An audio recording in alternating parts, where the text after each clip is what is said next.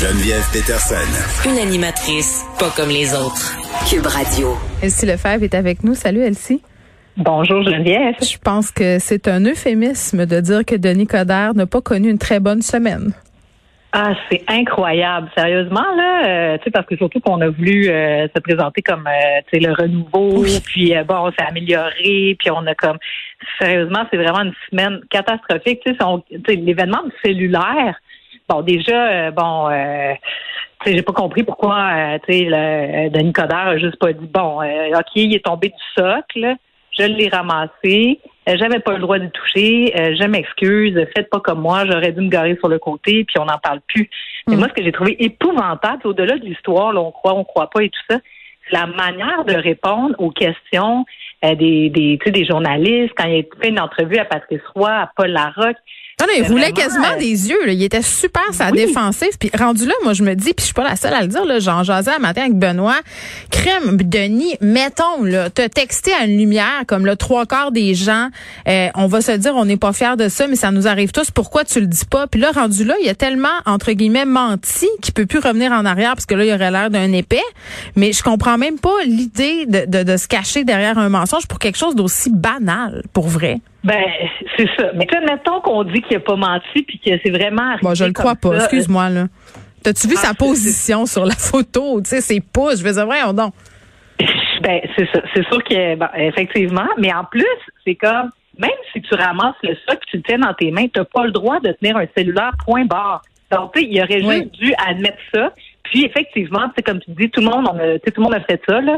Euh, puis on est tous pas fiers de ça. Mais tu sais, les gens se seraient un peu reconnus en lui de bon. Euh, excuse-toi, fais comme Valérie Plante. Ah, effectivement, ça. Ensuite de ça, dans l'entrevue, plutôt que juste répondre aux questions, tu sais, de manière candide, de bon, ben tu écoutez, non, ben non, tu sais, il se fâche, euh, agressif. Il a interrompu, tu sais, Patrice Roy, il a interrompu Paul Larocque.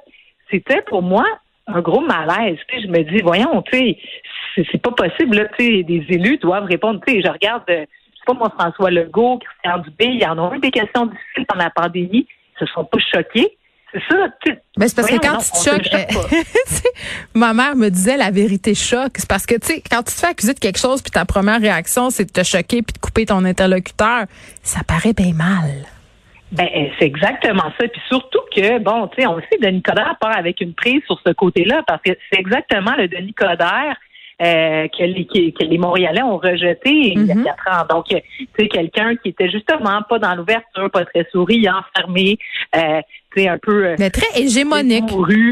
Exactement. Donc, euh, non, vraiment, là, ça, ça passe pas. Puis je pense que du côté de son équipe, euh, vraiment, il va devoir euh, faire une mise au point. Puis les membres de son équipe vont, vont devoir l'accompagner parce que, bon, clairement, chasser le, naturel, il revient au galop. Mm. Puis dans des situations plus stressantes. Puis là, ce qui est, ce qui est paradoxal, c'est qu'on est au début, début, début de la campagne. Donc, en principe, il n'y a aucun élément stressant pour Denis Coderre en ce moment. Donc, euh, il y a 40 quelques pourcents dans les sondages, il est en avance, ça va bien, on est en pré-campagne, c'est le déconfinement. Donc, pourquoi il est fâché? Donc, euh, moi, je, vois pour lui une grosse euh, une grosse sonnette d'alarme parce que au mois mm-hmm. d'octobre, quand on va être à quelques semaines, quand Valérie Plante va piquer M. Coder, quand d'autres candidats vont me critiquer comment il va réagir. Ah, on va tout avoir oublié, nous autres, euh, mais on sera là pour le rappeler. Euh, parce qu'il a aussi dit, Elsie, euh, que lui aimerait bien aller dans le même sens que M. Labaume concernant les parcs. Il a dit que si il était, il s'appelle le maire Coder, d'ailleurs, ça me fait très rire, comme si c'était chose faite. sous le maire Coder, il n'y en aura pas d'alcool dans les parcs après 20 heures. Et vraiment, moi, ça me fait réagir. Je suis pas la seule. J'ai dit, ça y est, Coder vient de perdre tout le monde, les jeunes en particulier. Puis je, disais à la blague que c'était pas parce qu'il s'était acheté des nouvelles lunettes qui étaient plus cool qu'avant. Puis je pense qu'il vient d'en faire la démonstration. Ben, c'est épouvantable. Je suis tellement d'accord avec tout ce que tu viens de dire. Tu dis, mais voyons donc, sur quelle planète vit-il? on sort d'un confinement, puis ça, on le dit pas assez, mais les Montréalais, on a vécu une pandémie beaucoup plus dure que les autres régions. Là. On est en zone rouge depuis le début. D'ailleurs, on est encore en zone rouge en ce moment, alors que les autres sont en orange, puis en jaune, puis tout ça. Là, les jeunes sont dans leur sous-sol depuis un an. Les bars sont fermés. Les événements sont annulés. Les festivals, il n'y en a pas. Ils n'ont pas le droit d'inviter des gens chez eux. c'est où qui vont les jeunes, puis même pas juste les jeunes, mais les gens du mer. Moi, j'y vais dans les parcs. Ben oui, on n'a pas le droit de euh, recevoir. Ben c'est ça, on n'avait pas le droit de recevoir des gens dans nos cours arrière jusqu'à pas si longtemps, puis en plus c'est un nombre limité. Donc euh, là, c'est un lieu public agréable, les parcs, ça sert à ça, justement, de se rassembler. OK, s'il y a des abus, c'est correct. D'ailleurs, il y a mm. Euh, des forces policières qui sont là pour amener à l'ordre. C'est qui, lui, le maire? d'ailleurs, à la dernière élection, c'est comme le shérif de Nicodère. Puis là, ben là, il revient encore avec ce personnage-là qui est, voyons donc, en plus, on ben sort de la pandémie, on n'en peut plus, on n'en peut plus des règlements, des, des contraintes Attends, que les gens peuvent vivre un peu. Elsie, il a dit qu'il fallait qu'il nous protège contre nous-mêmes, comme si on était une gang de débiles légers, pas capables de prendre nos propres décisions. Moi, moi ça, ça me fait capoter. Puis par rapport au parc, là, aparté, parce que ça me pop dans la tête pendant qu'on parle. Tu sais, on se déchire la chemise depuis quelques semaines en parlant des sites qui sont laissés toutes cochonnées là, par supposément une génération qui sait pas se ramasser. Euh, ça fait une couple de commentaires que je vois passer sur les médias sociaux de gens qui sont très impliqués en politique municipale qui disent que la propreté dans les parcs à Montréal l'été c'est un problème, pandémie ou pas. Là, c'est pas une affaire pandémique, c'est pas une affaire de génération. Là, c'est une affaire de manque de poubelles puis de manque de d'effectifs à la ville pour ramasser le monde. Je comprends que les gens ont leur part à faire là, quand tu vas faire la fête dans un parc, la moindre des choses, c'est se ramasser ensuite.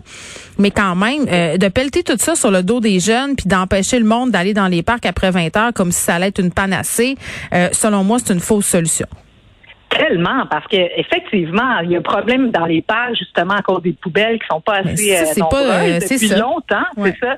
Mais tu sais, encore aujourd'hui, ce matin, je m'en vais avec mon petit chien au parc au coin de la rue. Les poubelles sont pleines. Il est 8 heures le matin. Comment se fait-il qu'il n'y a pas une escouade qui est passée euh, soit le soir vers 10-11 heures ou le matin pour vider les poubelles? C'est déjà ça, premièrement. Puis deuxièmement, bon, il y a beaucoup de monde dans les parcs en ce moment qu'on en rajoute des poubelles. Tu sais, je veux dire, c'est quoi le problème? Fait que ça, je trouve tellement que c'est un faux problème. Mais surtout, comme tu dis, se protéger de nous-mêmes. c'est tellement infantilisant. C'est épouvantable. Puis en plus, on va euh, comment il a dit ça? On va pas boire après 20 heures. Mais écoute, c'est quand qu'on boit, tu sais, je veux dire, euh, la vie tourne pas autour de l'alcool, mais je veux dire, on boit quand même pas l'après-midi, le matin, on boit pas le midi. C'est vrai. les bars, ils ferment à 3 heures. Tu sais, normalement, les bars, ils ouvrent vers 4 heures, 5 heures. Attends, c'est pas lui qui avait fait à un moment donné des sorties comme quoi les bars montréalais pourraient, ils voudraient prolonger la fermeture jusqu'à 6 heures le matin. Fait que, tu sais, à un moment donné, soit conséquent, mon petit Dan. N'importe quoi. Puis là, tu sais, plus globalement, en tout cas, cette, cette position-là, ça tient pas la route. Puis, tu sais, je, je, comprends Québec. bon, Québec a cette position-là, mais Québec, c'est pas Montréal. C'est Montréal, là, on est connu comme une ville festive, de festivals, de gens à l'extérieur, puis on se compare à des villes là, comme Barcelone, comme Buenos Aires, comme des villes où les gens aiment ça, être à l'extérieur, puis festoyer, sais. Et donc, on ne doit pas mettre des limites. Au contraire, on doit ouvrir la ville. C'est comme là, les terrasses qui sont presque gratuites, qui sont élargies pour que les gens puissent en profiter. C'est extraordinaire dans certaines villes en Europe, on peut boire euh, sur la rue. J'en suis pas là, mais quand même, on n'est pas à dire aux gens allez vous coucher à 8 heures, arrêtez de boire. Mais c'est parce que là, je pense qu'on s'est assez couché à 8 heures, Elsie. Là. Ça va faire, là, ça fait depuis tout l'hiver qu'on se couche à 8 heures. Là, il vient de perdre le vote des jeunes, Coder, mais ça fait plaisir à certains électeurs. J'entendais des gens qui faisaient des amalgames complètement douteux. Hein, là, euh, c'est les gangs de rue dans les parcs qui font des problèmes. C'est comme il y a une certaine partie de l'électorat qui pense qu'on devrait tous aller se coucher à 8 heures aussi, là. Ah ben peut-être dans certains petits bouts de la ville, tu sais, comme Martin Lambert qui trouvait qu'il y avait trop de ah. bruit, mais je veux dire là, ils viennent de se mettre à dos, là, effectivement, plus que les jeunes. Parce que euh, tu sais, c'est le c'est le tu sais, il aime ça, M. Codard, parler du vivre ensemble. Mais ben, le vivre ensemble, là, c'est tout le monde ensemble. Puis le fait que justement des jeunes, mais pas juste des jeunes, mais tu sais, je veux dire, moi, je, je suis pas si jeune que ça puis je fréquente les parcs, j'aime ça y aller avec des amis, puis tout ça, parce que on le sait, ça peut coûter plus cher aussi, c'est une question d'accessibilité, ça c'est un débat qui a été dit aussi. Pas tout le monde qui a les moyens d'aller sur une terrasse. Non, puis il faut savoir vivre aussi. Ça, je pense que c'est important. On parlait des déchets ici, ça c'est une chose, mais les gens qui vont au parc en famille, qui ont des enfants, doivent pouvoir continuer à y aller puis à se sentir en sécurité, à sentir que c'est pas justement un beach club à ciel ouvert. Tu sais, il y a quand même moyen d'un entre-deux. Là. C'est sûr. Puis effectivement, il va peut-être aller chercher là, quelques fragments de population, mais moi, je suis pas mal convaincue que dans l'ADN des Montréalais, c'est pas le genre de position qui va de l'avant. Puis plus globalement, moi, je pense que je l'ai dit tantôt sur la première chose par rapport à, au cellulaire, là, puis à sa manière de réagir. mais est-ce qu'il a consulté son équipe pour prendre cette position-là? Tu sais, il y a des gens qui réduisent la plateforme électorale du maire. Ben, je le sais, mais c'est pour ça qu'aujourd'hui, il essaie de rétro-pédaler dans les médias puis de dire qu'à 8 heures, c'était peut-être un peu de bonheur. Ben, c'est ça. Donc, c'est complètement improvisé. Euh, puis encore là, c'est une réaction, c'est ça, improvisé, une réaction un peu viscérale de Oh, oh, oh, il y a un problème. C'est exactement le bout du Denis Coderre. Oui, Papa Coderre, ah, Général Coderre.